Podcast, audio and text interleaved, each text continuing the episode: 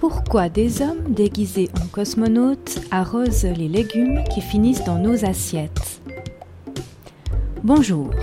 Pour varier les plaisirs, je vous propose ce mois-ci de découvrir non pas un roman, mais une petite histoire à visée documentaire. Dans quel monde vit-on?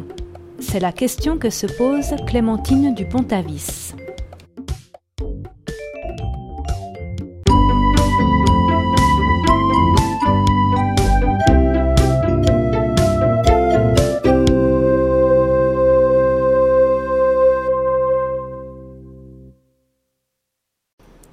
Clémentine Dupont-Avis écrit, bricole, dessine et chante aussi parfois.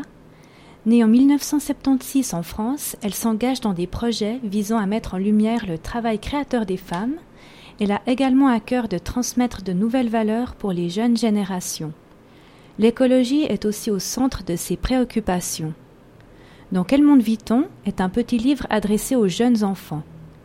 Il raconte l'histoire d'un voyage scolaire où les élèves se posent des questions sur ce qu'ils perçoivent autour d'eux. Ils découvrent entre autres que le plastique peut être dangereux et que certaines espèces d'animaux sont menacées. Cet ouvrage a pour but de sensibiliser les plus jeunes à la problématique des déchets et donc de la pollution. Il permet aussi d'établir un dialogue entre enfants et adultes sur ces thématiques et donne des astuces pour mieux consommer et prendre soin de la nature. Le vocabulaire est très simple, sans prétention.